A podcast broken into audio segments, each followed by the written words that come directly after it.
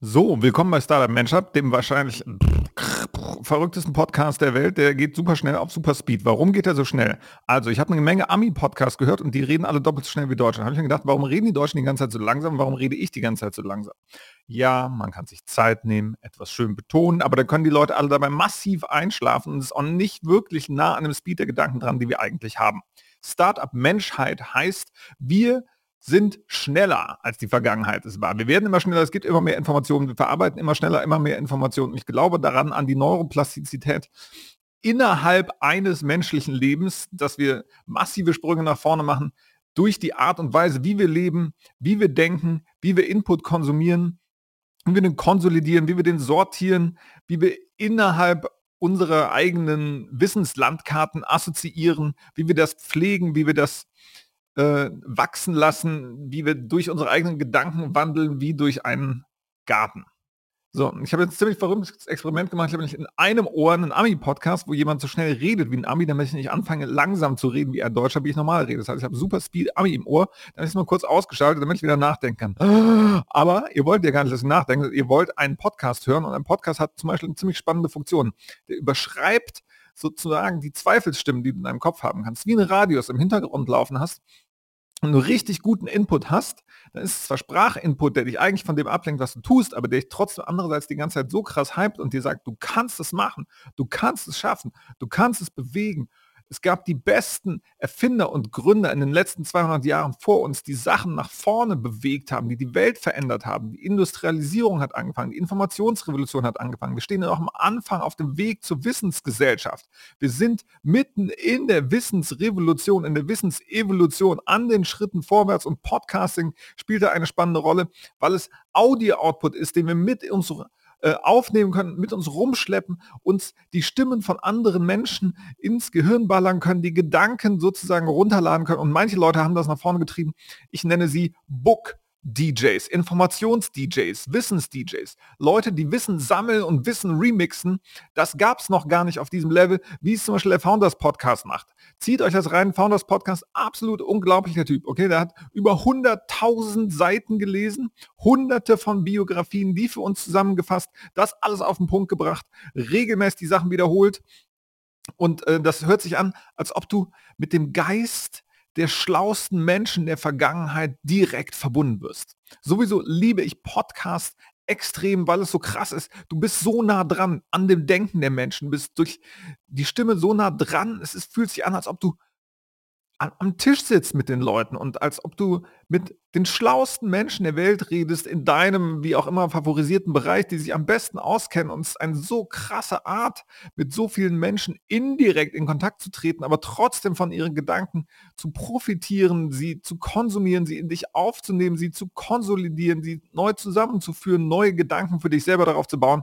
Absolut unglaublich. Das für mich für übrigens normaler Gedanken- und Redespeed und immer wenn ich in Langsamkeit verfalle, mache ich das meistens aus Rücksicht auf den Rest der Welt, weil ich denke, ich müsste jetzt langsamer sprechen, damit alle verstehen, was ich denke, aber ich könnte es eigentlich noch ein bisschen schneller drehen. Da ist dann irgendwann auch mal so eine Phase mit meinem ganzen Rap entstanden, aber Rap macht jede Menge Spaß, aber das artete bei mir nur in Wortspiele aus und wird dann völlig verrückt. So, jetzt mache ich wieder den Podcast von dem Ami in meinem Ohr an weil der hält mich nämlich auf Track. Das ist eine andere Sache, die ich bemerkt habe. Wenn ich mit anderen Menschen direkt kommuniziere, dann kann ich mich massiv besser fokussieren. Das bei mir ganz seltsame Formen nimmt das an. Zum Beispiel, wenn ich in ein LinkedIn-Fenster gehe und da was reinschreibe, dann kann ich einen besseren Text schreiben zu einem Thema, als wenn ich in ein normales Textfenster gehe. Einfach nur, weil ich weiß, das liest nachher jemand. Noch besser, und deswegen für mich noch gefährlicher, LinkedIn-Kommentare. Okay, da schreiben Leute Sachen, die mir nicht gefallen oder die mir gefallen, aber oft Sachen, die mir nicht gefallen. Und dann denke ich nur, somebody's wrong on the Internet, also jemand macht das falsch im Internet. Und ich musste jetzt darauf antworten. Jetzt hatte ich übrigens gerade einen Punkt. Ich habe Somebody's Wrong on the Internet übersetzt auf Deutsch in der Annahme, dass irgendjemand in meinem Podcast vielleicht äh, kein Englisch können würde. Das heißt, ich fühlte mich intern berufen, kurz das zu übersetzen. Dadurch habe ich mich selber verlangsamt und meinen Flow gekillt. Und unglaublich. Unglaublich auch in was für einem krassen Hinterwäldlerland wir hier leben. Ich selber liebe Deutschland, ich liebe Europa, ich liebe die ganze Welt, ich liebe jedes Land, definitiv.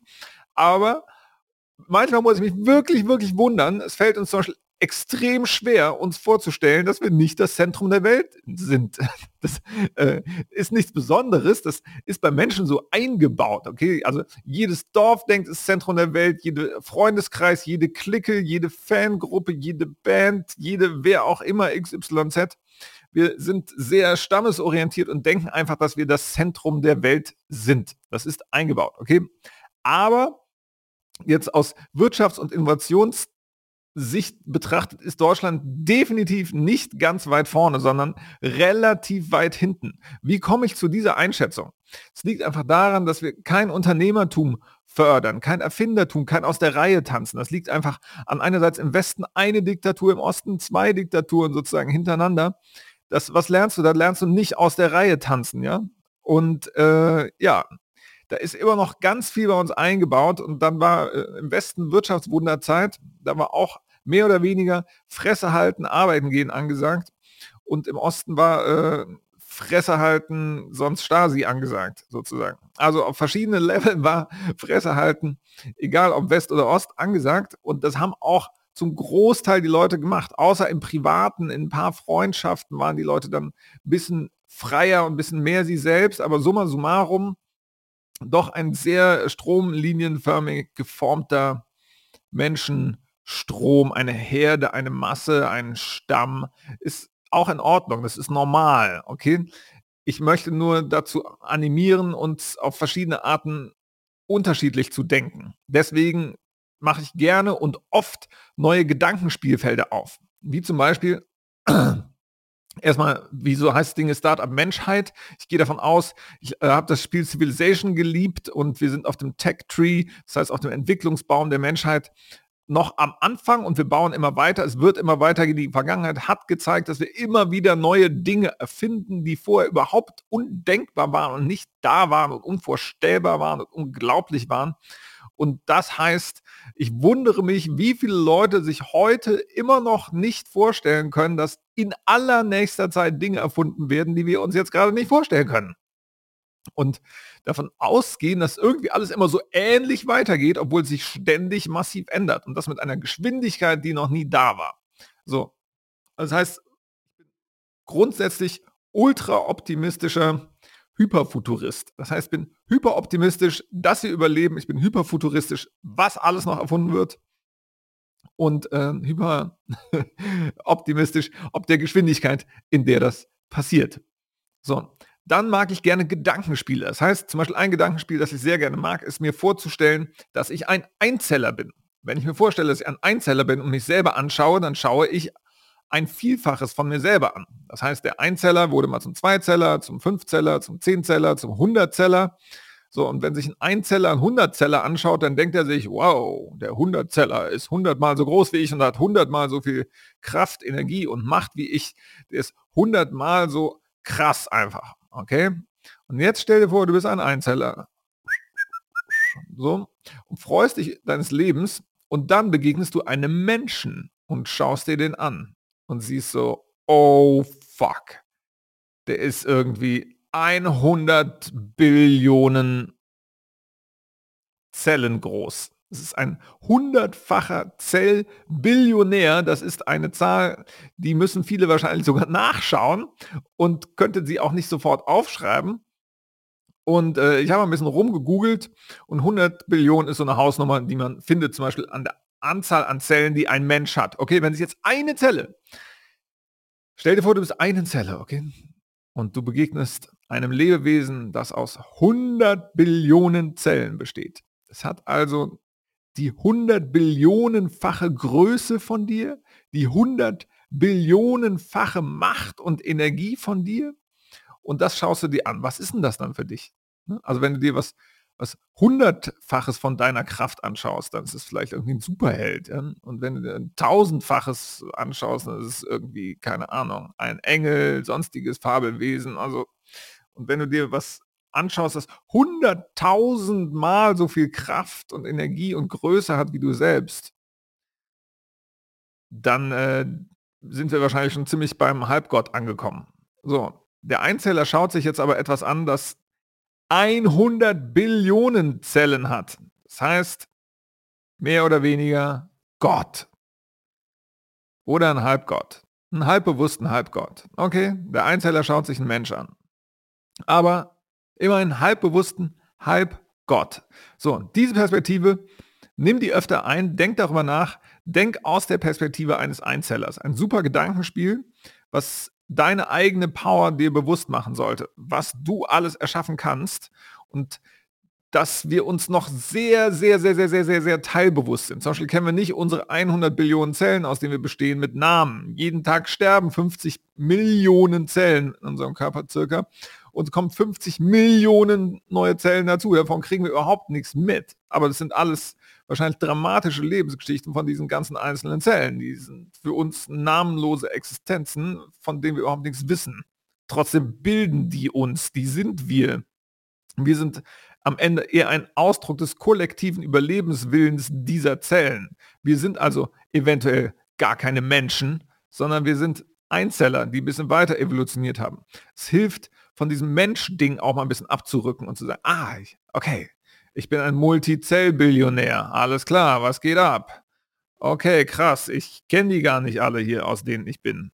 Was ist denn da los? So, auch Thema Startup Menschheit. Wir wissen noch nicht mal, was wir sind. Wir kennen nicht mal unseren eigenen Stack. Wir wissen nicht mehr, wie unsere Ernährung funktioniert. Wir haben uns nicht mal ordentlich selber erforscht. Wir haben nicht mal bis in die Zelle zum Ende reingesucht. Wir wissen nicht mal, wo die Zelle herkommt. Nicht mal von dem Einzeller. Deswegen mag ich den Einzeller. Ist so ein bisschen so, so eine schöne Grenze. Ja? Es gibt irgendwie so zwei schöne große Grenzen. Das ist irgendwie der Urknall.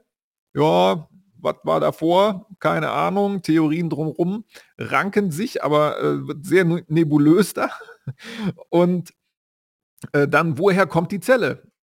Es, ne, da gibt es, äh, ich habe das letzte erst nachgeschaut, das heißt, glaube ich, Abiogenese oder chemische Evolution. Also was ist davor passiert? Wie ist diese Zelle entstanden? Alles noch sehr unerforscht. Also sehr hilfreiche Perspektive. Jeden Tag, stell dir vor, du bist ein Einzeller, schau dich selber an, Erkenne, dass du ein göttliches Wesen bist und dann versuche entsprechend zu handeln. Ja? Also Millionen von Jahren an Evolution haben die Einzeller da reingesteckt, damit du dich selber erfahren kannst. Dann sei nicht so egozentrisch oder nicht mal egozentrisch der, der falsche Begriff, sei einfach nicht so begriffsstutzig, dass du nicht mal raffst, dass du aus 100 Billionen Zellen bestehst und dass du der Ausdruck des Lebenswillens von 100 Billionen Zellen bist. Also, und ein weiterer schöner Aspekt dieser Perspektive, okay? Du bist ein Einzeller, siehst einen 100 Billionen Zeller, wow, du hast bis dahin geschafft, 100 Billionen Einzeller haben sich zusammengeschlossen und leben in Frieden miteinander, formen deinen Körper. Das ist, äh, jeder von uns besteht aus so vielen Zellen wie 12.500 Menschheiten. Okay? 12.500 Menschheiten entspricht der Anzahl der Zellen, aus denen wir bestehen. Also 12.500 mal 8 Milliarden sind irgendwie 100 Billionen. Habe ich mal ausgerechnet, kann ich nicht im Kopf rechnen. Habe ich mir hoffentlich richtig gemerkt. Okay, check. Also, 12.500 Menschheiten von der Anzahl her enthalten wir Zellen. Und die leben alle friedlich miteinander. Okay? 12.500 Menschheiten, das bist du. Und du lebst friedlich miteinander. Das heißt, es sollte überhaupt gar kein Problem sein, erstmal die Menschheit noch zu ver-12.500-fachen und friedlich zusammenzuleben. Für 8 Milliarden friedlich zusammenzuleben, absolut trivial. Schau dir den Einzeller an, schau dich selber an und dann begreife Kollaboration, Kooperation, gehört zur Natur, ist gar kein Problem. Können wir machen. Ja, wir machen auch Competition. Ja, wir haben auch Ressourcen, Wettkämpfe, haben die Einzeller alleine untereinander auch. Ja? Aber wenn du es aus der Perspektive siehst, dann bist du irgendwie nicht sauer auf den Einzeller und sagst, du bist aber ein böser Einzeller, du hast jetzt einen anderen Einzeller gefressen oder so. Ne? Dann können wir jetzt zum Menschen sagen, du bist aber ein böser Mensch, du hast einen anderen Mensch gefressen. Ja, aber du hast vielleicht eine etwas andere Power, nämlich die 100 Billionenfache Power von einem Einzeller. Und wenn du immer noch keinen Millimeter weitergekommen bist, dann weiß ich nicht, ob du ein halbbewusster Halbgott bist oder ein unbewusster Vollschrott. Ja, das kannst du dir ein bisschen überlegen. Check. Mein Tipp, denk mehr wie ein Einzeller und aus der Perspektive erklären sich alle Aspekte des Lebens fast wie von selbst. Okay, geh zurück zum Grundbaustein. Back to first principles. Geh zurück zum Start. Geh zurück auf los. Geh zurück auf den Anfang. Okay? Wenn du zum Anfang der Bausteine des Lebens zurückgehst, verstehst du dich selbst. Verstehst du die gesamte belebte Welt. Alles, was hier lebt an zellulärem Leben, kannst du davon ableiten oder umgekehrt ist daraus entstanden. Selbst erklären. Okay, das ist die Zelle. Darüber habe ich das andere vergessen, was ich sagen wollte.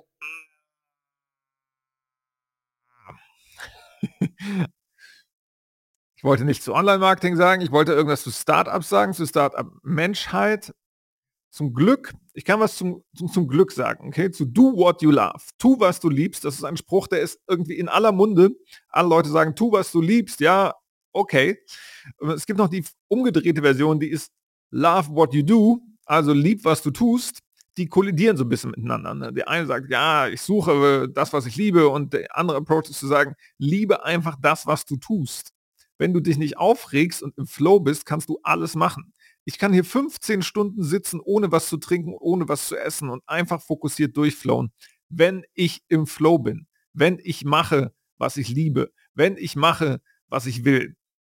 Und da gibt es einen sehr schönen Aufsatz von Paul Graham, schon wieder so ein Ami, Gründer von Y Combinator, hat auch ein schönes Buch geschrieben.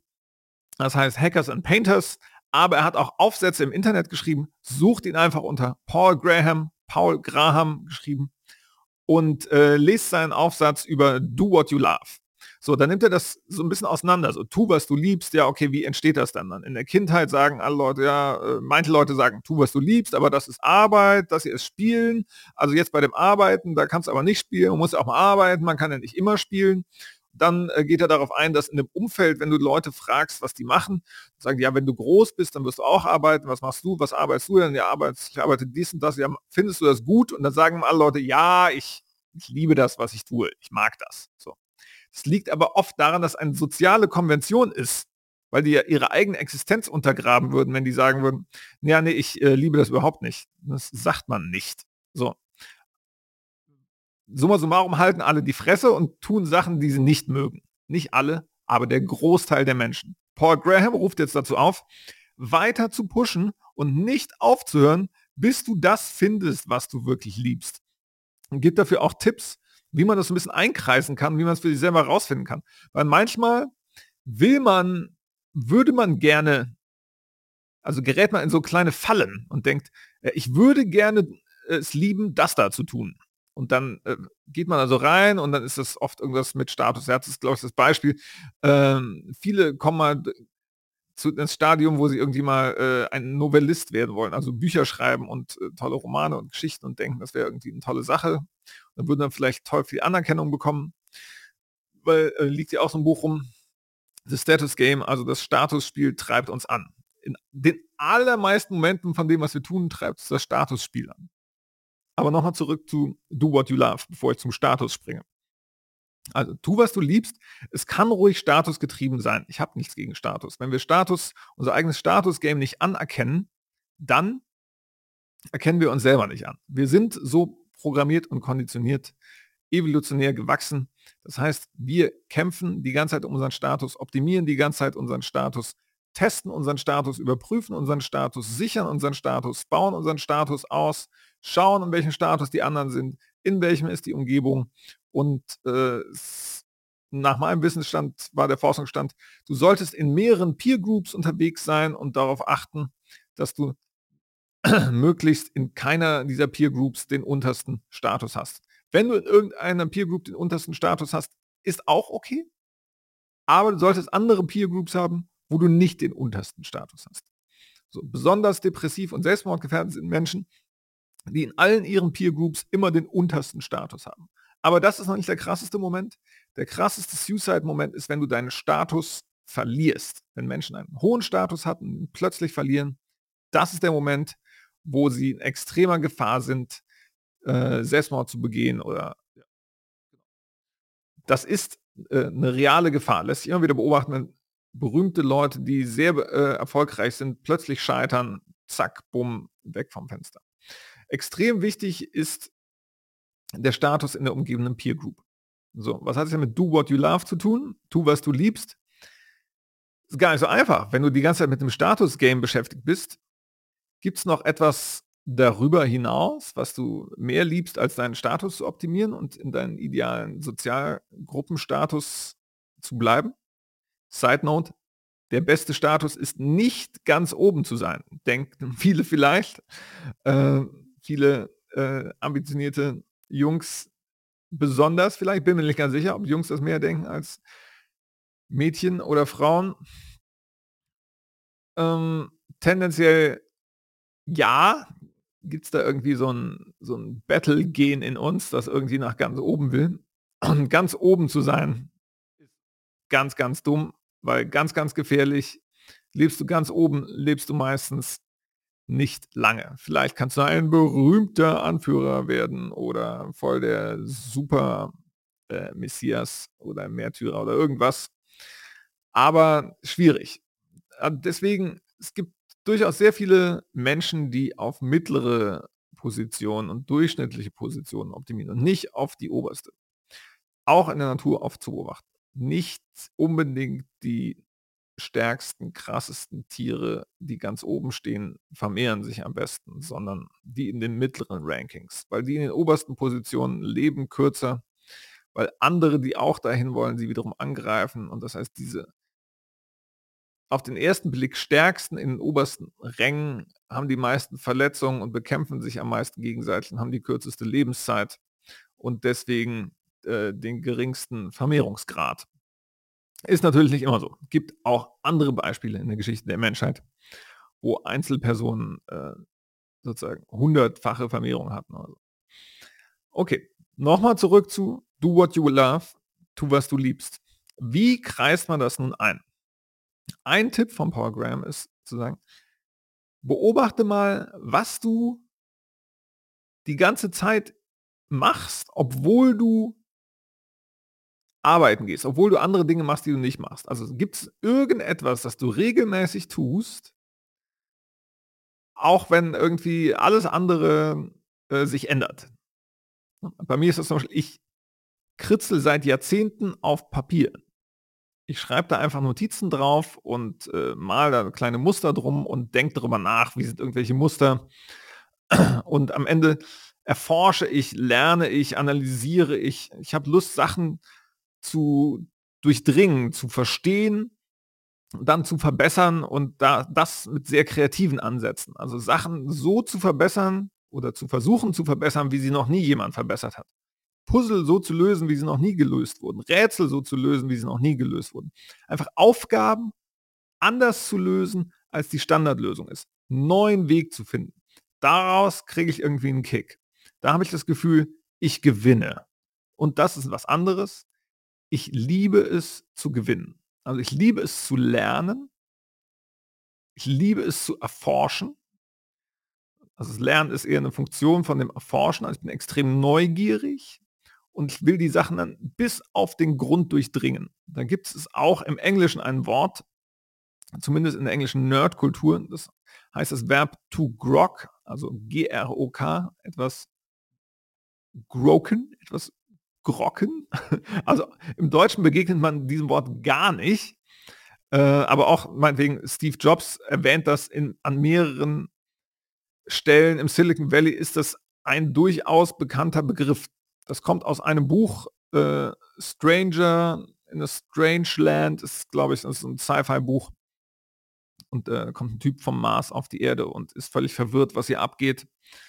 Und äh, sein Prozess, Dinge zu verstehen, zu betrachten, er heißt eben Grocken und äh, ein, eine Sache komplett auf den Grund zu gehen und sie komplett zu durchdringen, sie von allen Seiten zu beleuchten und komplett zu verstehen. Jedes Wort, jedes Konzept, jeden Gegenstand, jede Erfindung, alles, was einem begegnet.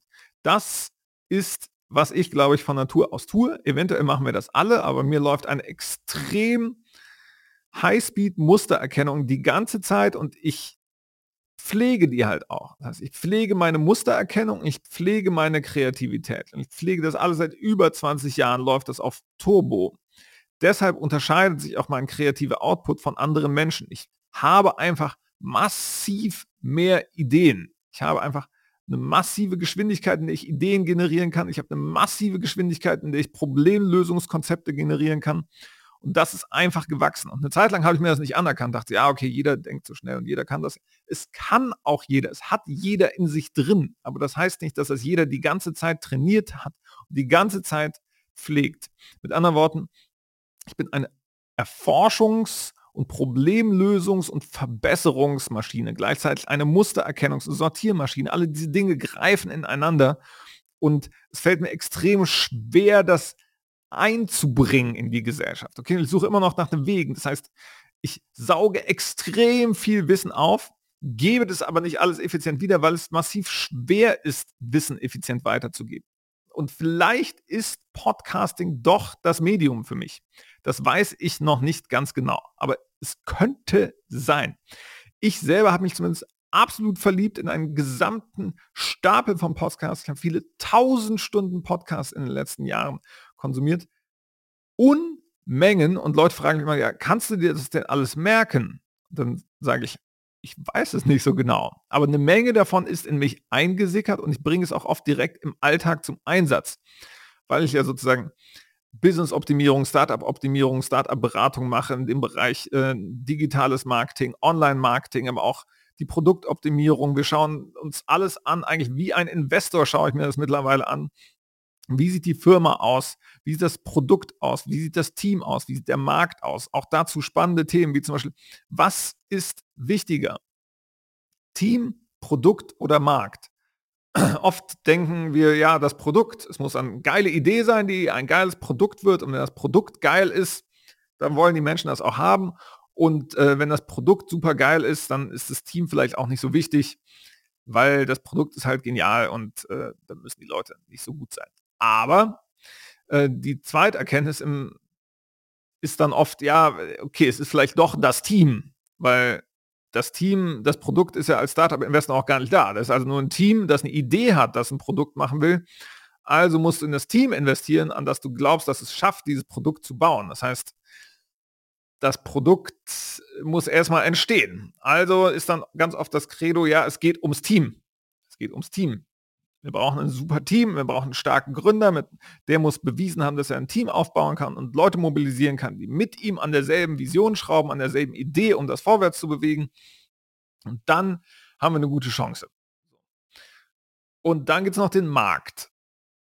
Und stellt sich raus, egal wie gut das Produkt ist und egal wie gut das Team, wenn der Markt das nicht haben will, dann wird das nichts. Da kannst du das geilste Produkt der Welt haben. So, da sind wir ganz nah dran am Product Market Fit.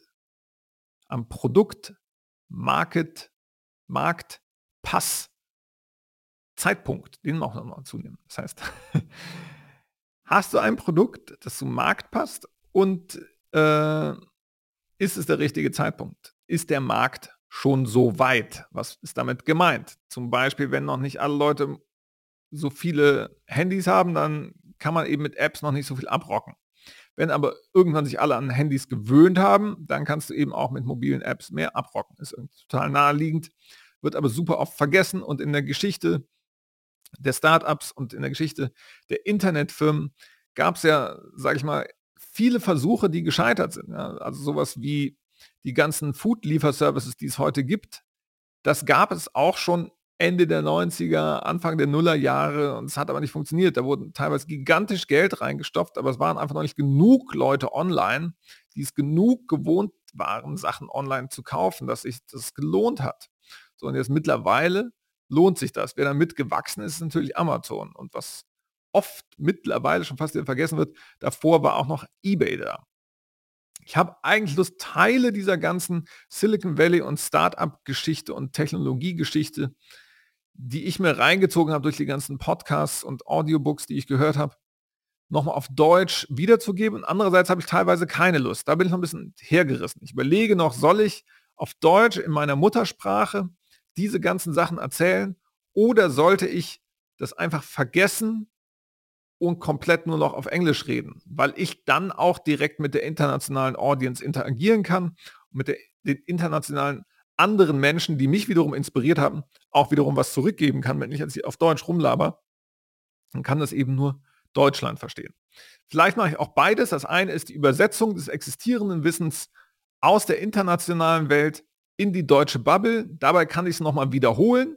Dann verfestigt es sich nochmal bei mir. Dann kann ich darauf nochmal rumdenken und rumjammen dann kann ich gleichzeitig auch noch einen englischen Podcast haben. Das ist auch noch das Spannende an einem Podcast. Es ist einfach massiv schneller als zu schreiben und kann am Ende automatisch transkribiert werden und dann kann der transkribierte Text wiederum weiterverwendet werden, um ihn zu nutzen, um ihn zum Beispiel zu posten auf Social Media, in Einzelteil zerlegt, die besten Zitate aus so einer Folge zu finden und dann in kleine Formate runterzubringen. In Quotecards, in kleine Snippets.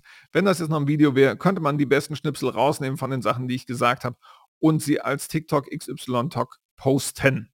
Man kann sich aber auch sparen und einfach nur auf einem Medium rumjammen und rumrennen und da einfach die Exzellenz suchen. Das finde ich auch wieder so toll am Founders Podcast, dass die einfach sagen, äh, der hat nicht eine Folge über Steve Jobs gemacht, sondern irgendwie ich glaub, 40, 40 Podcast-Folgen über 40 verschiedene Steve Jobs-Biografien.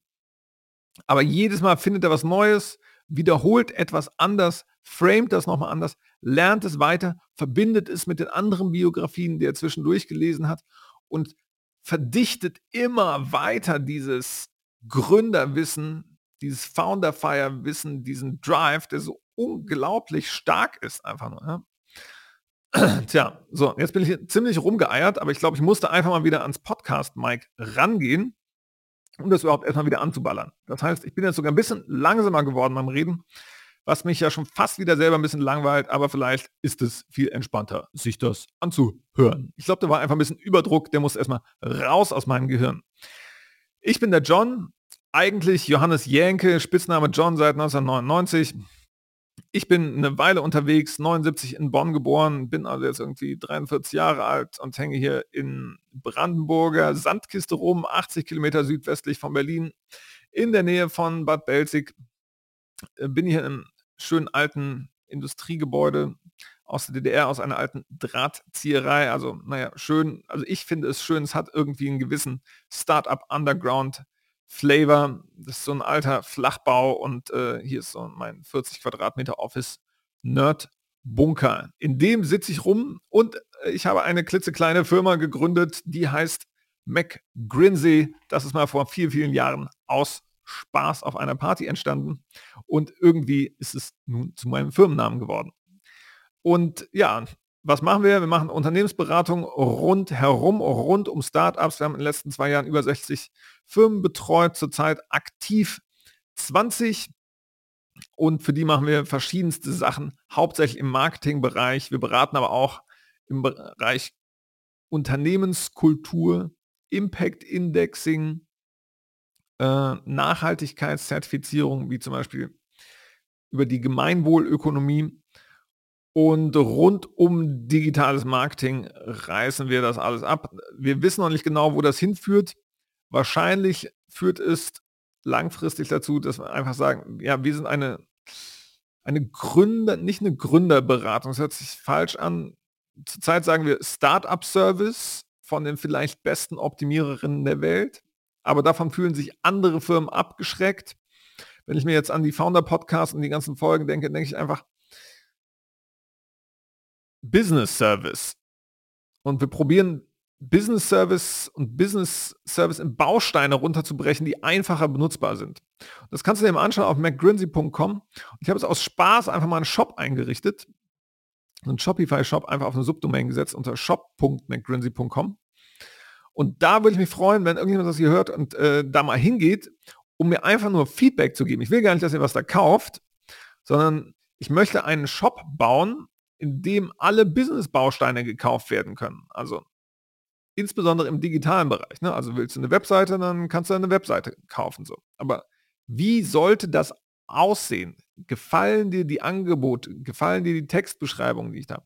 Was müsste für dich da stehen? Ne? Also zum Beispiel haben wir hier irgendwie äh, das SEO Sixpack mit sechs neuen SEO-Pages verstehst du die Beschreibung davon? Würdest du das kaufen? Ja, nein. Warum würdest du es kaufen? Warum nicht? Da würde ich mich mega krass über Feedback freuen. Ihr findet mich auch auf LinkedIn, wenn ihr sucht nach Johannes Janken oder nach McGrinsey. Dann äh, könnt ihr mich da finden und anschreiben. Oder ihr schreibt einfach eine E-Mail an john.mcgrinsey.com. Gut, damit will ich euch aber nicht krass zutexten. Ich will kein aktives Hard Selling in diesem Podcast machen, sondern ich will einfach nur was erzählen über Gründer, für Gründer, wie Startups gebaut werden, wie Firmen gebaut werden, warum mich das begeistert, wie das die Menschheit nach vorne bringt, dass die Menschheit überhaupt nach vorne geht. Ich glaube, da ist einfach mir wichtig, eine Stimme da in den Raum zu setzen, weil es gibt viel, viel, viel, viel, viel, viel, viele Leute, die die ganze Zeit sagen, oh, die Welt geht unter, es wird alles nicht klappen, es wird alles schief gehen. nein, nein, nein. Es wird jeden Tag mega geiler. Wir leben in der geilsten aller Welt aller Zeiten. Okay? Es war nie geiler als jetzt. Es geht immer mehr Menschen immer besser. Immer mehr Menschen haben immer weniger Hunger, Krankheit. Immer mehr Menschen können immer mehr lesen. Immer mehr Menschen haben ein Handy. Immer mehr Menschen sind im Internet. Wir sind auf dem Weg, eine Menschheit zu werden, die friedlich zusammenlebt. Siehe ein Zeller hat es geschafft, zu einem Menschen zu werden aus 100 Billionen Zellen, besteht als Menschheit.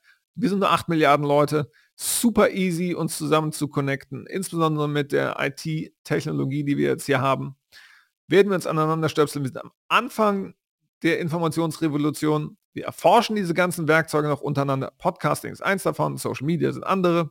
Kurzum, äh, ich freue mich, Teil der Zellheit zu sein. Ich würde sagen, lang lebe die Cell Humanity oder die Cell Unity, die Zellheit, die Zelleinheit, die Zellvielfalt, die Vielfalt des Lebens möge lange leben und wir als halbbewusste Halbgötter und Halbgöttinnen können uns fröhlich bewusst machen, dass wir massiv was dafür tun können, dass auch allen anderen zellulären Lebewesen gut geht. Das heißt, wir können erstmal weniger von den Tierchen auffressen, Pflanzen fressen wir erstmal noch.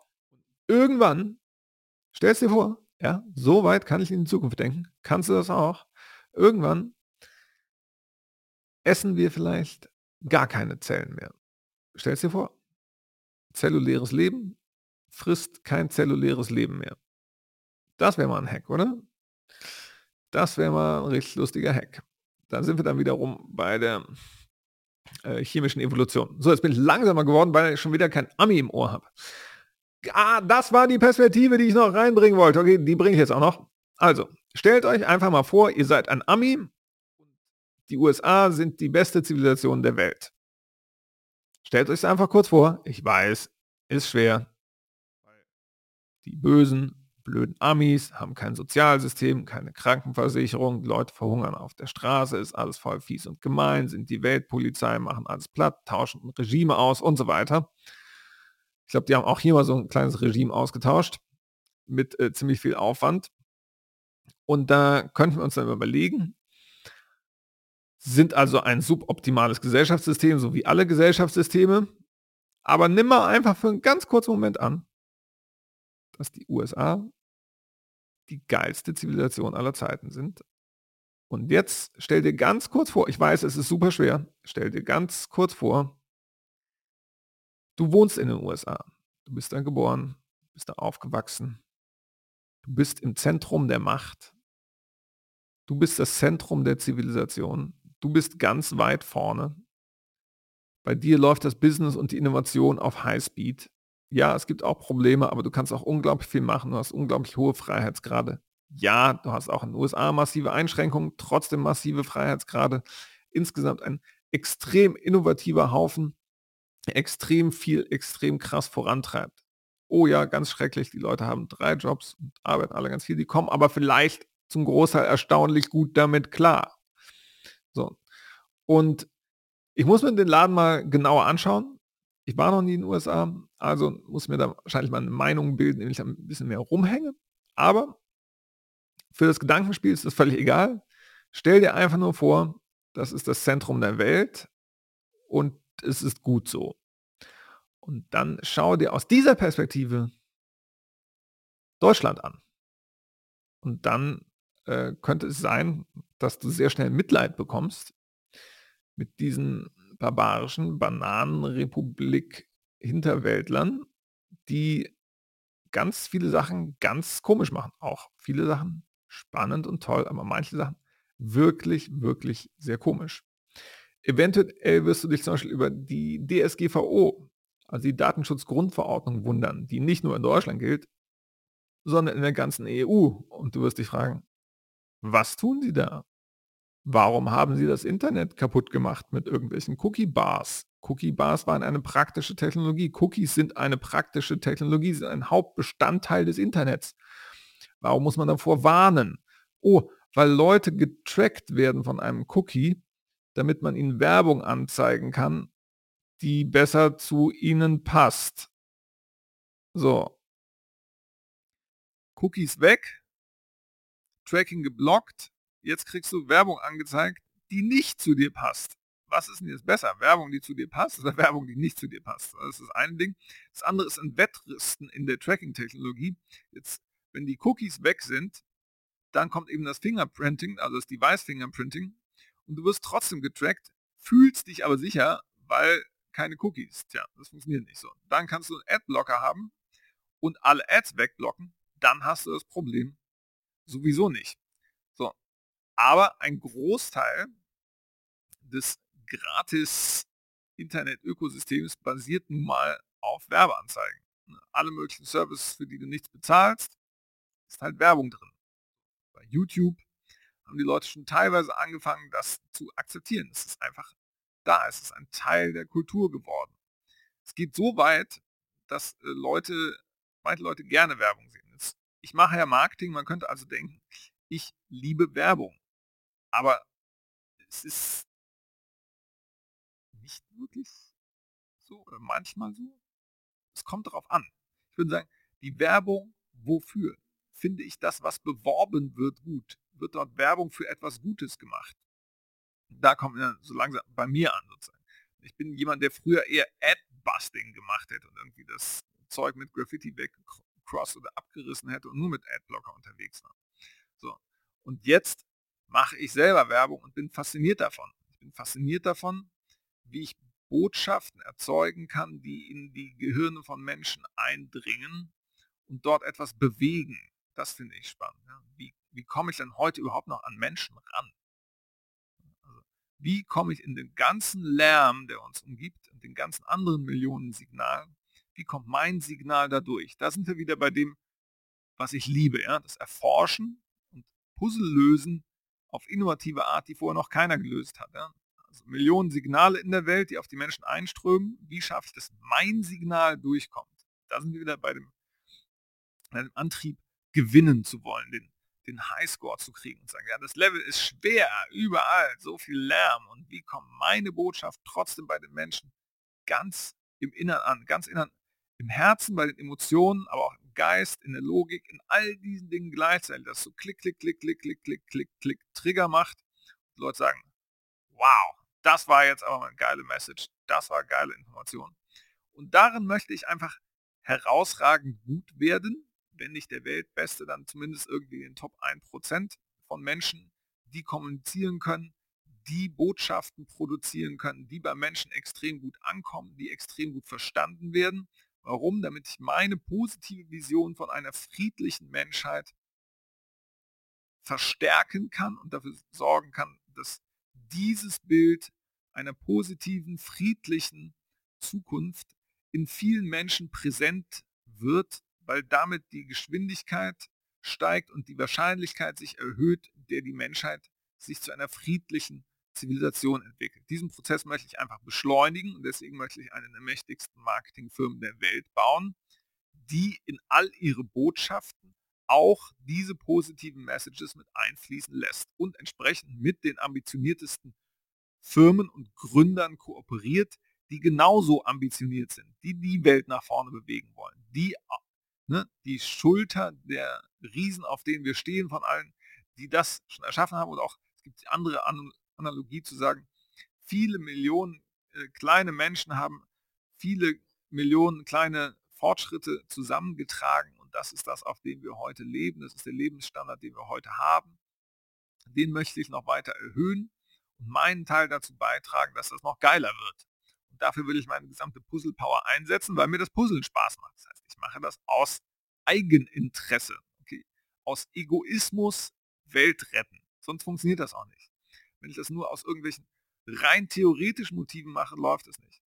Aber wenn ich weiß, wenn ich die Welt geiler mache, dann ist die Welt auch für mich geiler. Okay? Wenn ich die Straße lang gehe und die Leute sind gut drauf, bin auch ich besser drauf. Wenn die aber irgendwie da rumsitzen und betteln und ihr Essen im Mülleimer suchen, dann zieht mich das auch mit runter, weil ich irgendwie instinktiv weiß, das ist noch suboptimal, irgendwas läuft hier nicht ordentlich. Plus es macht mein Leben einfach auch gefährlicher. Wenn es den anderen schlechter geht, dann haben die ein größeres Incentive, äh, mich aufzufressen. So. Das heißt, ich will aus Eigeninteresse, dass es allen Menschen verdammt viel besser geht noch als jetzt. Und ja, ich habe Bock auf einen friedlichen Planeten und deshalb Startup Menschheit.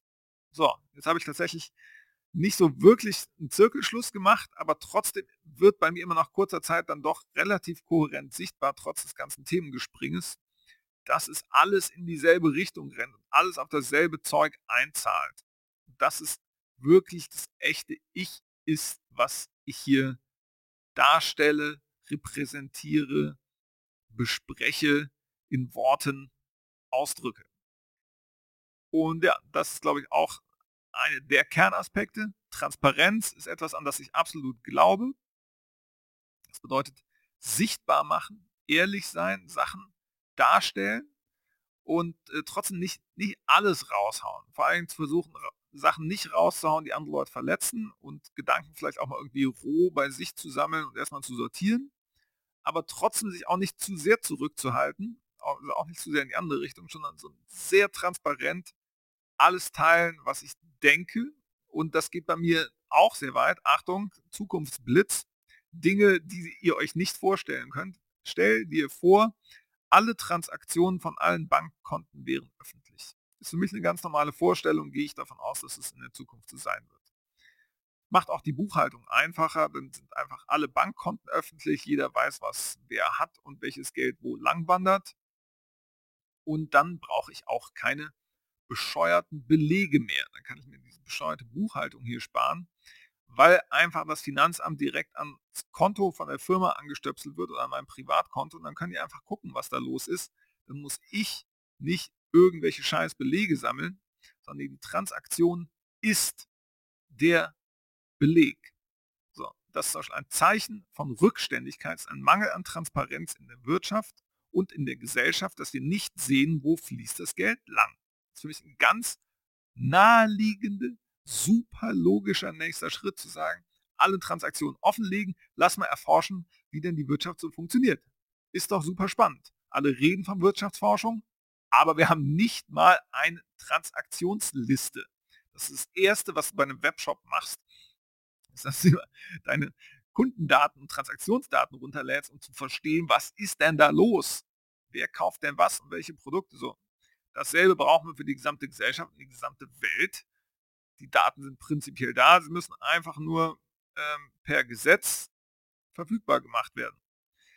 So, dann äh, schlagen natürlich alle erstmal Köpfe äh, zusammen, nein, äh, die Hände über den Kopf zusammen, weil was ist das denn schon wieder Neues? Es passieren immer zu viele neue Sachen jetzt so schnell und so. Ich denke, nee, es passiert alles viel, viel, viel, viel, viel zu langsam. Sofort auf Transparenz schalten. Und äh, genau, das ziehen wir auch bei uns in der Firma durch. Sind wir darin perfekt? Nein, aber zum Beispiel kannst du bei uns auf der Webseite sehen, äh, wie viel Umsatz wir machen, wie viele Kunden wir haben. Haben wir die Daten da schon automatisch live draufgestellt? Nein, aus verschiedenen Gründen. Webseiten, Webtechnologie, alles kostet Zeit und Energie und Aufwand und wir stecken den zurzeit halt hauptsächlich unsere kleinen Projects. Deswegen aktualisieren wir unsere Webseite oder diese Daten, die Umsatzdaten auf unserer Webseite noch unregelmäßig von Hand. Aber es ist prinzipiell da. Ich glaube, bis Mai sind die Daten drauf und es wird, jetzt wo ich das sage, fällt mir auch so Zeit mal wieder zu aktualisieren. Aber ich habe so viele Sachen auf der Liste, dass ich meine äh, Podcasts hier irgendwie um 12 Uhr nachts aufnehme. Beziehungsweise gleich 1 Uhr nachts. Deswegen höre ich jetzt auch auf und äh, wünsche euch einen guten Morgen, Tag, Nachmittag, Nacht, Mittag, wo auch immer ihr euch gerade rumtreibt. Geliebte Zellbrüder und Schwestern. Und ja, habt ein äh, super geiles Leben und äh, ja, lasst uns das Leben richtig, richtig genießen und richtig, richtig geil für alle machen. Und do what you love heißt, äh, versuche krasser herauszufinden, was du wirklich liebst. Dabei will ich mit diesem Podcast auch helfen und auch ein Framework zur Verfügung stellen. Nochmal diesen Paul Graham Essay auf, die, auf den Grund gehen, daraus zwei, drei Sachen extrahieren und vielleicht so ein Quiz oder so eine Abfrage machen, so eine Checklist, mit der du immer wieder überprüfen kannst, bist du auf dem Weg, dem, was du wirklich tun willst, näher zu kommen. Vielleicht sogar so eine App, die immer wieder Sachen abfragt und dich auf den Weg hält. Den Founders Podcast halte ich für un unglaublich wertvoll. Äh, absolute Empfehlung. Founders Podcast, einfach nach Google findet ihr das. Und der ist auch so ein, so ein Ding, das hält dich auf dem Pfad. Ist, wenn du den hörst, ist das, als ob du mit den schlausten Erfindern und Gründern der letzten 200 Jahre in direkten Kontakt stehst. So gut hat es geschafft, das Wissen aus diesen Biografien rauszuholen und zum Leben zu erwecken. Ich glaube, das ist das Tolle an dem Podcast. Er hat das in Anführungsstrichen verlorene, gestorbene Wissen richtig zum Leben erweckt, aus den Büchern wieder rausgeholt mit seiner Begeisterung, der das immer wieder reviewt, immer wieder verfeinert. Ist ja wie so ein kontinuierlicher Loop, quasi fast wie ein Gebet der Gründer. Und daraus die Gebote der Gründer und die Gesetze der Gründer und die Rezepte und die Regeln und die Prozesse und Verhaltensmuster. Auch die Struggles, auch die Probleme, was du bei Gründen hast.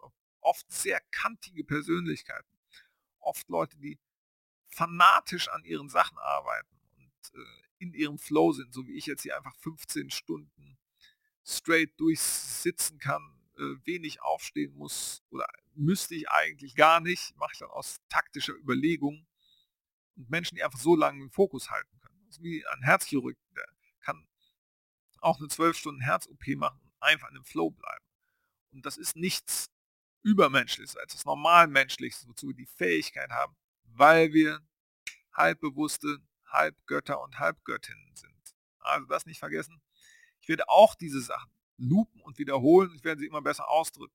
Wenn du also diesen Podcast hörst, den Startup Menschheit Podcast, dann nehme ich dich mit auf die Reise zu den krassesten Startups, zu den krassesten Gründern, zu den futuristischsten Sachen, die heute passieren, die viele Leute noch gar nicht auf dem Schirm haben.